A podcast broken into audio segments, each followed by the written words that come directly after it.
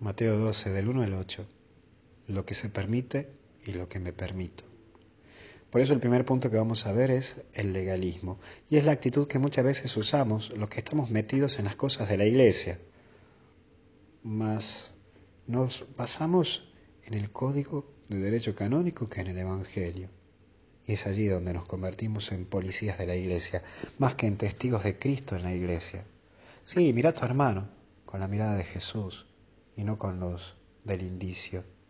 Esa cuestión de el inciso tal o cual, o lo que dice el código tal o cual. No me refiero al código de derecho canónico, me refiero al código de la vida, de lo civil, de todo. Por eso hay que servir a Dios.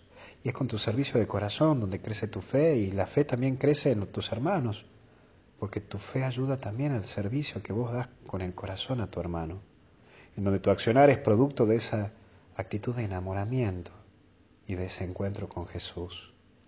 Por eso no tengas miedo de servir con amor, aunque otros te cuestionen y hasta te pongan palos en la rueda. Y también está esta actitud de servirse de Dios. Por favor, en esto no caigas.